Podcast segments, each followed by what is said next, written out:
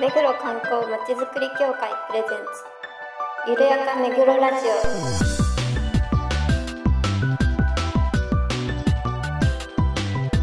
この番組は目黒に関することをゲストを交えてゆるやかにお届けする観光トークバラエティです。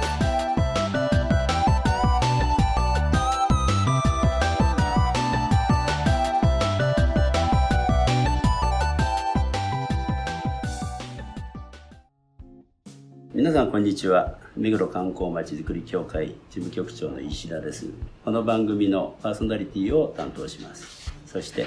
番組アシスタントの石倉です。皆さんこれからよろしくお願いします。そしてはい、えー、事務局の今回作家の担当します井上です。よろしくお願いします。さて局長ついに始まりました。はい。前回ねあの準備会ということで事務局のみんなを紹介させていただきました。で6月30日に配信されたということでもうあのお聞きになっている方もいらっしゃるかもしれません、まあ、あの今回が記念すべき第1回ということで、えーまあ、今後も、えー週1回ぐらいの更新ができればなと思っています。石倉さんはどうですか？はい。えーとついに初回ということで前回はちょっとあんまりうまくできなかったので今日から頑張りたいと思います。はい、ありがとうございます。頑張りましょうね。はい。では早速コーナーに行ってみましょゆるめぐゲストコーナー。このコーナーでは目黒に関係する方をゲストにお招きしていろいろなお話を伺います。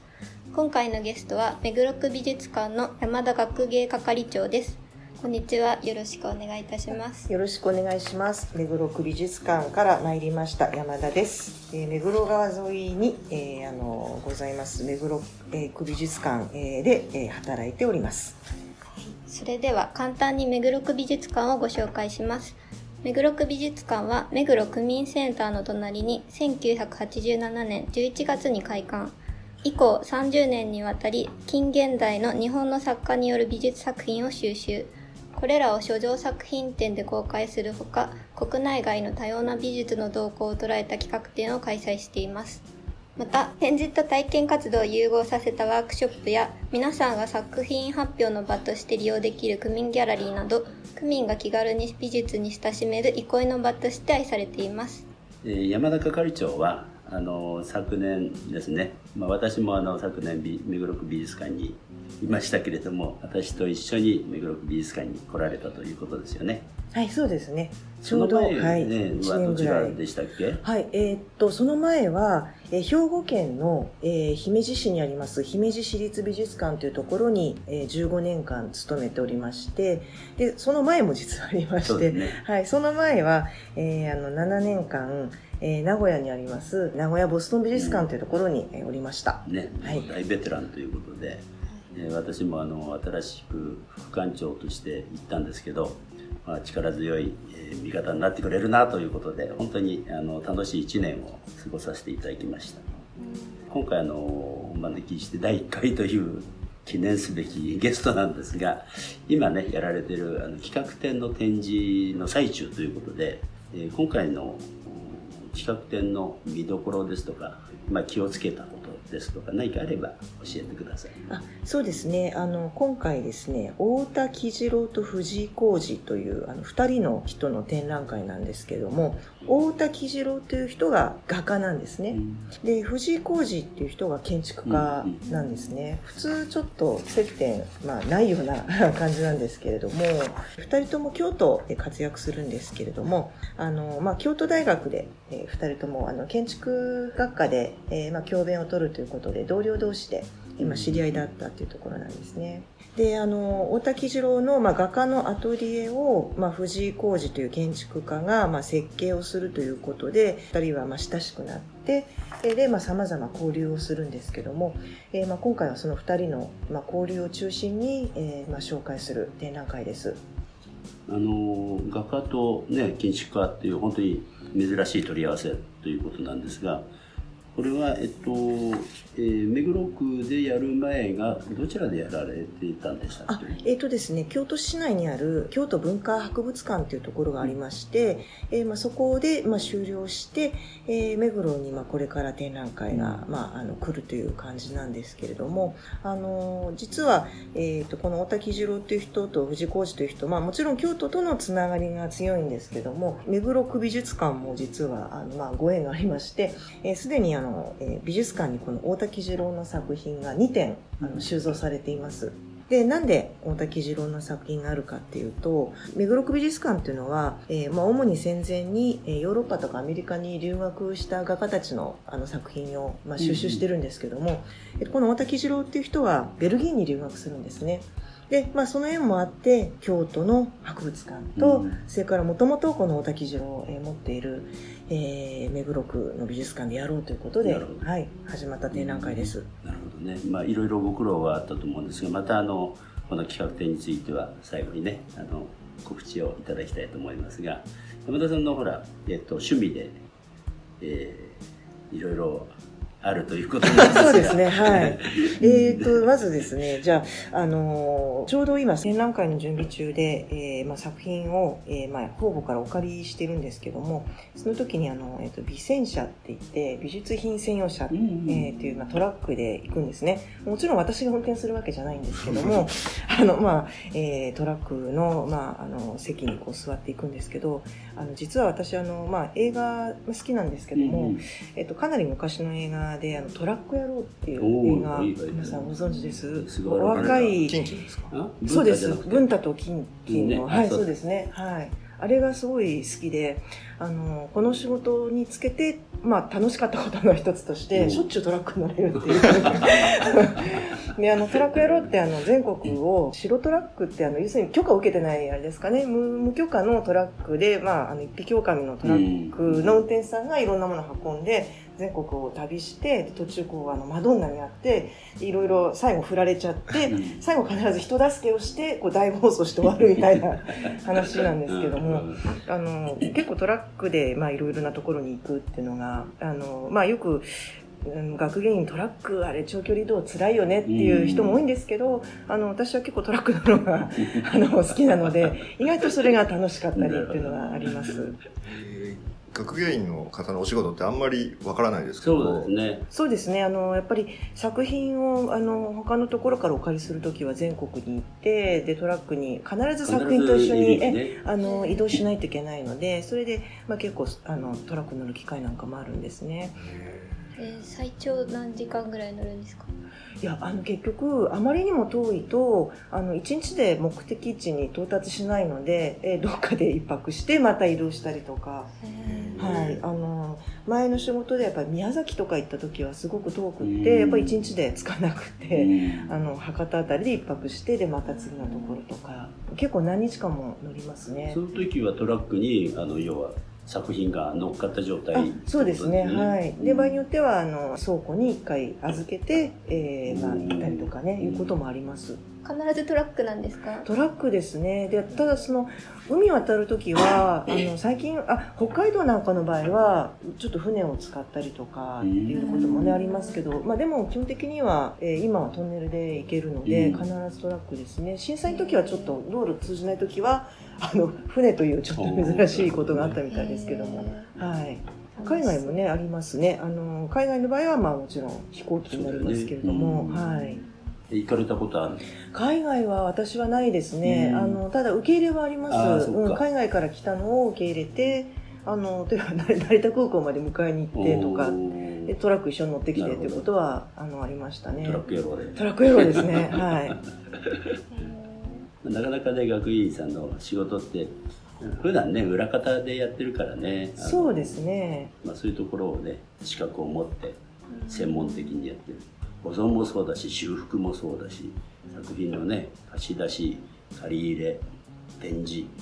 ああもうトータルプロデュースみたいな。そうだからキャプションなんかも全部ね。あそうですね。まあ、うんはい。基本的にはもう完全に黒子の仕事で、うん、あまり表に出ることっていうのはそんなにはないんですよね。であと意外とやっぱり肉体労働が、うん、あの多いので、あのおそらくやっぱり体力勝負ってところもねね ありますね。でっかいほはら100号とかねでっかいのあの出したり入れたり、ええ飾守ったりとかね。照明の玉切れを交換したりとか。交渉作業者みたいに乗って 玉変えたりとか。まあはやねやりますからい、はね、いトラック好きで体力のある人が向いてるという。そうですね、まあ、トラック好きな人は多分私以外にはあまりあの いないとは思うんですけれども。あとその趣味の話の次2番目なんですけども、まあ、体力がやっぱりあった方がいいなということで。あの私今好きなのが、まあ、走ることなんですね、で実はあの、えっと、去年も目黒区のマラソンに申し込みまして。あシティラン。はい、はい。シティラン申し込んだんですけど。ちょっと残念なことに当日あの身内で不幸があったんであの行けなかったんですけどもあの、えー結構走るのが大好きで、えー、大体お休みの日は目黒川沿い、えーを走って鴨室坂を上がって臨死の森公園をぐるぐると走っていますどれぐらい。そうですね。大体10キロぐらいになるようへにー走ってるんですけれども。で今年は申し込みは？今年はちょっと今あの考え中です、うん、あのでもできれば。あのやっぱりあの、えっと、目黒区内の結構主要なところが走れるのがうん。結構いいなと思でやっぱり参加はしたいですね、はい。あれ去年あれだっけフルマラソンは走ったって言ったっけ？フルマラソンも走りました、湘南国際あ湘南国際ですね。はい。その時は何時間いやちょっとあのタイムがで年々悪くなってるので ちょっと内緒なんですけども。あ時間っていうもうことで。何時間ということで、最近ちょっとなかなか忙しくて走れないので、だんだん遅くなってて、タイムを競うというよりかは、もうなんかこう、あの、制限時間内に完走できればいいかな、みたいな感じになってますね。ベテラン学芸員ということで目黒区美術館のちょっと他と違う特徴とか裏話的ななんかちょっと話せる話があったらお聞きできればなそうですね。まあ、目黒の美術館、まあ、ちょっと特徴的なのは、まあ、やっぱ建物がまかなり、ま、個性的な、ま、作りになっていて、えーまあ、一軒家みたいなってよく言うんですけどもあの割とこうこじんまりしてるんだけれどもちょっとこう作り込みとか工夫すると、えーま、かなり、えま、個性的な展示ができたりというのがあの、ま、あります。であとやっぱこの仕事をしていて、まあ、なんて言うんでしょうね、まあ、裏話的なことっていうのがあの結構いろいろ あるんですけれども。例えば美術館勤めていると美術館辞めて大学の先生になったりする人なんかも結構多いんですね。でそういう人とお話ししててうん。最近どうですか？って話をすると、あのまあ、多くの人が大学は大学でいいんだけどちょっと退屈かなみたいなことを言われる方が結構多いです。でそれなんでかっていうと、まあ、結局一気にその人間関係が狭まるみたいなことを言われますね。確かに美術館にいるとあの作品のご所蔵者、うん。いわゆるコレクターさんとかあと作品を制作する、まあ、作家さん、うんですとか、まあ、コレクターさんも作家さんも いずれも非常にあの個性的な 方が まあ多いので。はい、っていうのもありますし、そのさっき言ったそのトラックで作品輸送するって時には美術品を運ぶ専用の、うん。うん美術品輸送の会社っていうのがあって、そこの作業員さんとかですよね。トラック運転する人作品運ぶ人。でそういう人たちの中にも結構個性的な人がいて結構あの美術品の作業員さんの中には自衛隊の OB の方とかね結構いて、そのトラック乗ってる長時間の間に、その自衛隊時代の大変だった話とか、ね。まあ聞いたりとか、で、あと、まあ、作品造作するディスプレイの会社の方とかですよね。で、そういう方は、やっぱり、あの、もともと絵を描いていたんだけども、作品の学装とか、そういったこともやるよとか、うん。デザイナー出身の方とかも、うん。なんかね、おられますし、で、あと、まあ、やっぱり、あの、館の職員もそうですし、あと、まあ、うちのでいうと、ボランティアスタッフの方とかとも一緒にお仕事しますけども、もうその方たちも本当に多種多様な方々、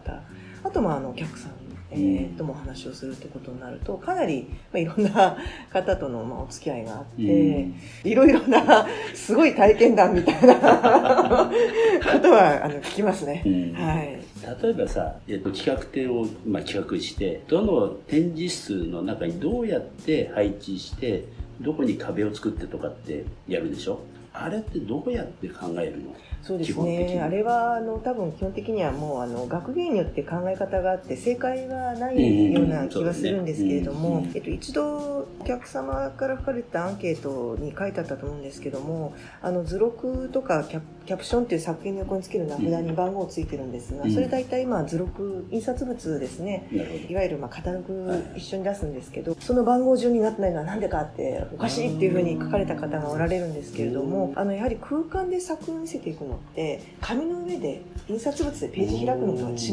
うんですよね。あと基本的にはまあ年代順とか、まあ、そういうので図録なんかを考えていきますし、えー展示室でもまあ例えば一人の作家だったら年代順とかで見せることが多いしそれが基本なんですけれどもどやっぱり空間で置いてみた時に、うんあのそれは必ずしも年代順で並んでるのが効果的に見えるかっていうとそうでもないんですね。ねであともっと言ってしまうとあの図面で、えー引いてこう作品をこうあの配置をして事前に考えて計画はするんですけどやっぱり現場合わせっていうのが重要で、あの置いてみたらあやっぱりなんかちょっとこことここの隣り合わせになると、うん。作品を殺し合ったりとあかあそういうのもあるんだ。強すぎるとか そういうのあるんですね、うん。なんであのもうそれは本当にやっぱ作品を最良に見せるためのっていうのは何とも口では説明しがたい、まあ、空間の中で置いてみてその作品が一番力を発揮するやり方っていうのを検討する感じになります。でそれはある意味で展示室とか照明とか、うん。設備との制限との戦い でもあるんですけれども、まあ、どの辺を強調するのかっていうところはあると思いますね。うん。やっぱりあの年代順で見てあのすごくそれが理解できたって言って喜ばれるお客様もいると思いますし、あのやっぱり現代作家とか作品なんか大きい場合はちょっとそういうのを無視して、うんあのやっぱりこう見え方でバーンといった方がいいとかっていうのもありますし。なるほどね。やっぱりその作品によって展示の仕方も考え方も変わってくるってそうことでね。ですすかね。はい。うん今回の企画ではこういうところをこう見てほしいなっていうのは何かあります？そうですね。あの今回はその大滝次郎っていうのはまあ画家なんですけれどもで藤井浩二は建築家なんですね。でまあ画家の作品の方はあの展示室大中小ってあの3サイズの展示室あるんですが作品がかなり大きいのでえー大きい展示室使いますのでもちろん年代順には並んでるんですけれども、うん。やっぱり空間の中で作品見ていただいてあと今回はこの大滝次郎さんっていう作家が留学前留学中留学後、うん留学後もちょっと作品が変わったりっていうことなので、まあ、その大きい空間の中で作風の変化とかあとはあの、えーまあ、この人はとにかくその光を描くっていうことにとても留意したので、その空間の中で画家が光を捉えるためにどんなふうにまあ苦労したかっていうか、うんそういうのをちょっと体験していただきたいなと思いますし、藤井浩二っていうのは建築家なんですけども、うん建築の展覧会っていうのは建物を持ってくるわけにいかないので。写真パネルとかうん。図面とか模型とかになるんですけれども、やはりまあ藤井のまあ作った建物、まあ、写真ということでもちろん制限はされちゃうんですけれども、やはりまあその藤井が追求した光を取り入れる工夫とかあともろもろをですねこの画家の大滝次郎のためにアトリエ兼住宅を作るんですけど、まあ、結構やっぱその太田のためにいろいろ工夫してるところもあるんですよ。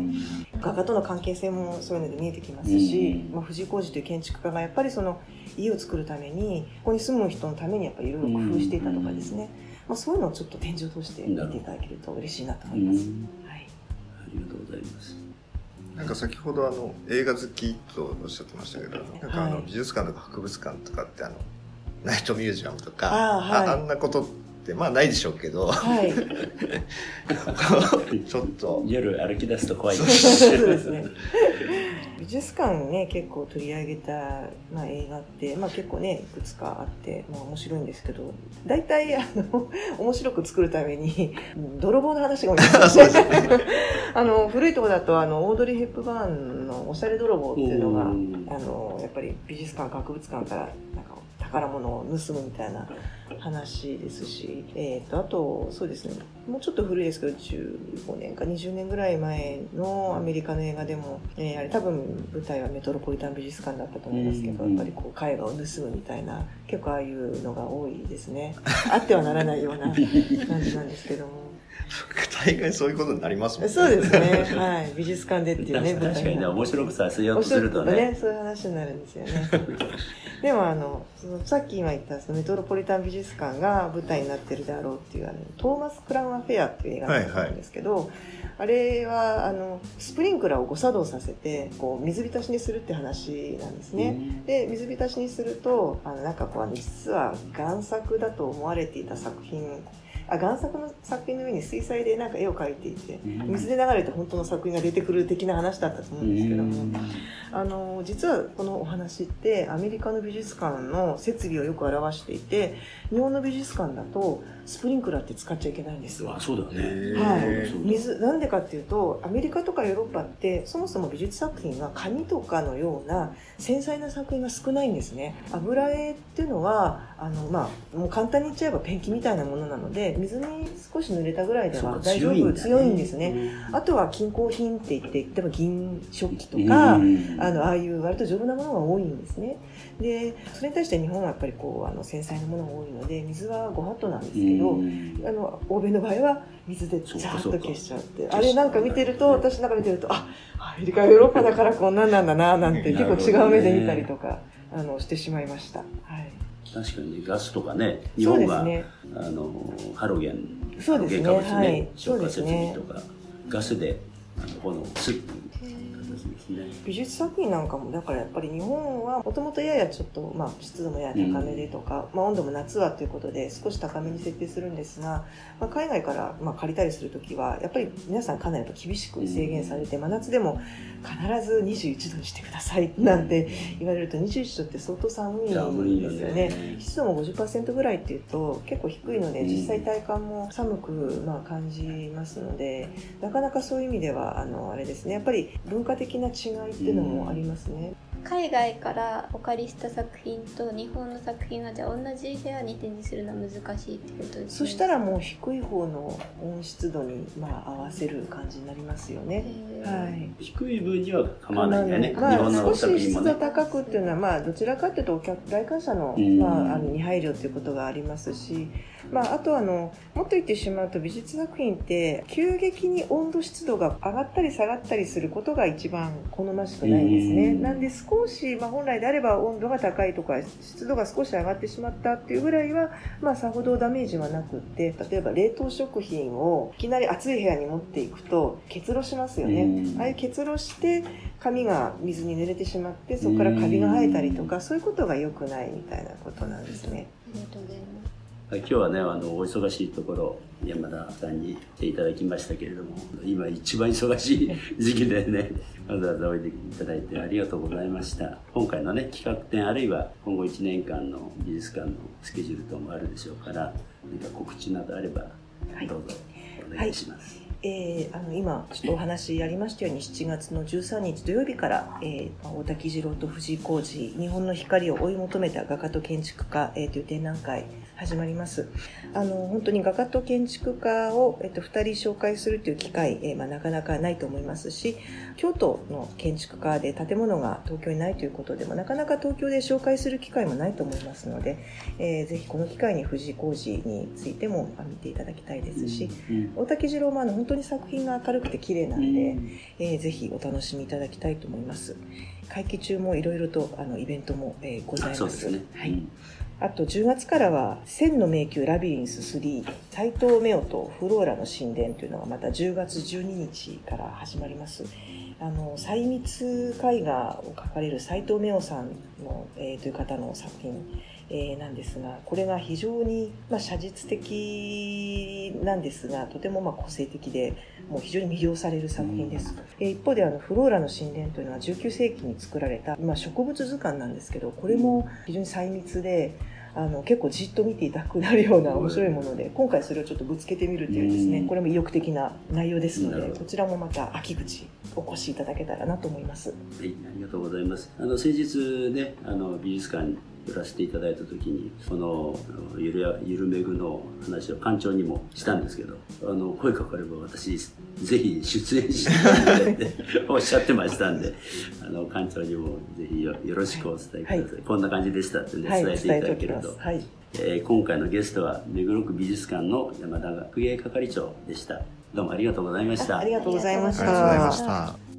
目黒区美術館の山田学芸係長にインタビューしましたが、えー、普段ねあのあまり触れられない学芸員というお仕事もね紹介してくれたりしてどうでした？美術館の裏話なども聞けてすごく面白かったですね、うん、目黒区美術館にちょっと個人的に行ったことがないので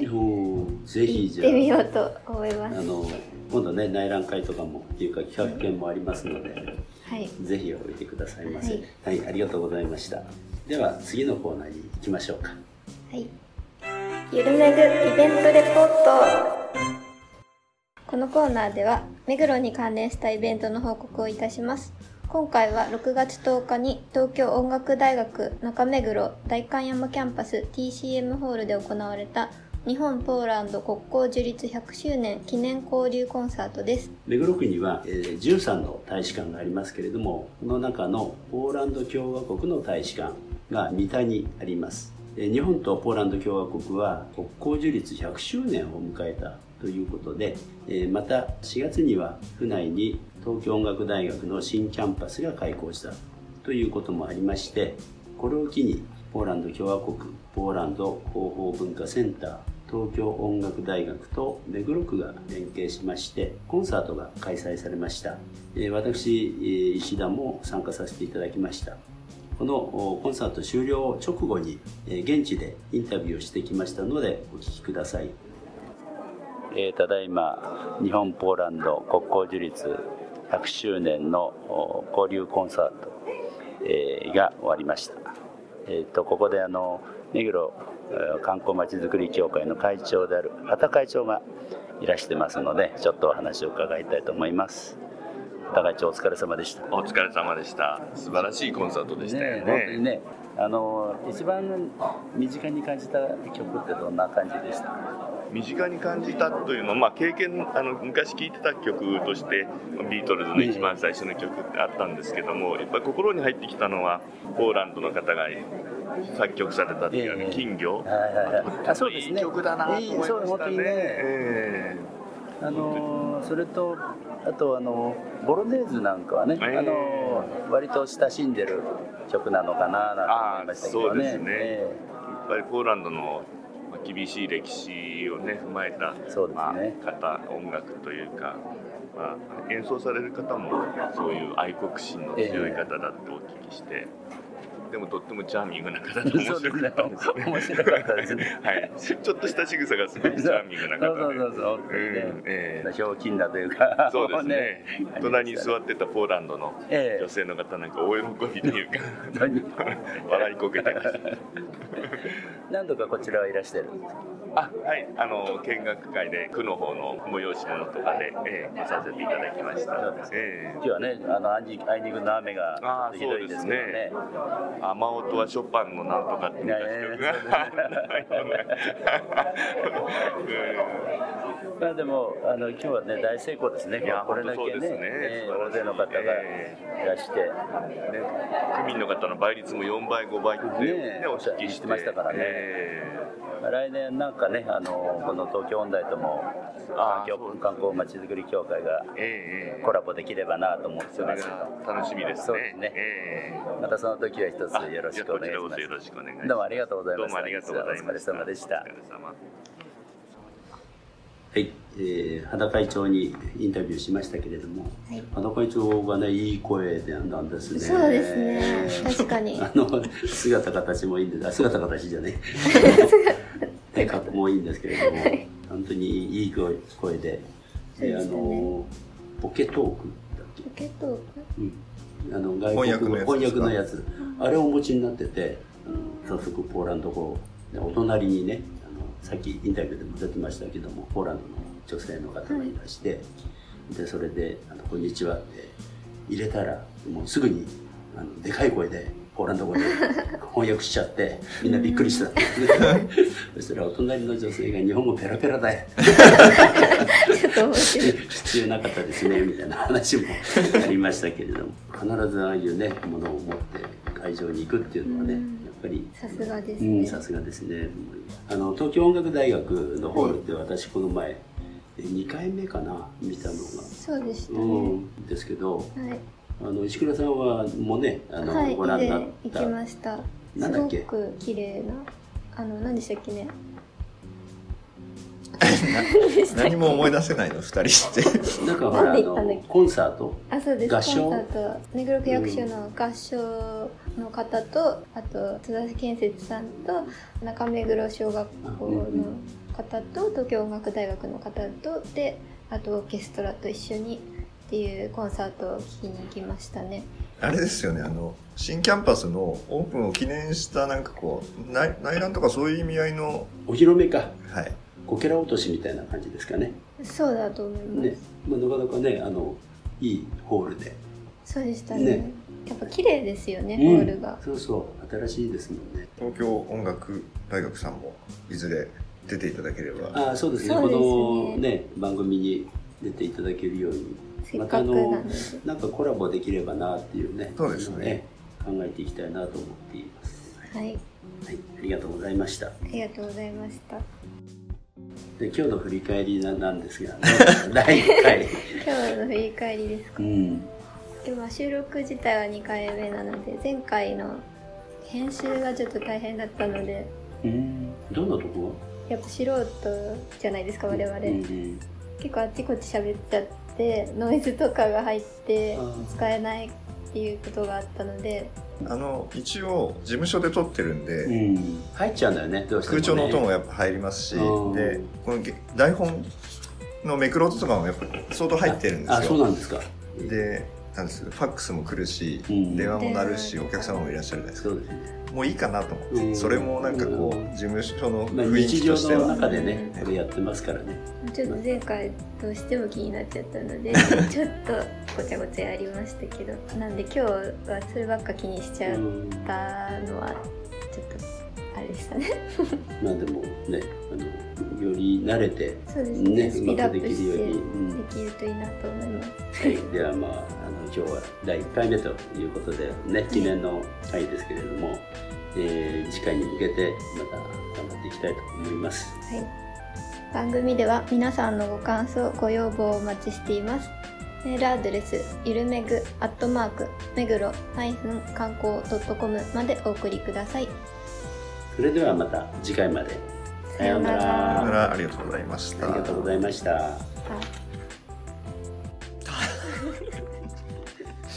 最後入ったぜ。はい。はい、ありがとうございました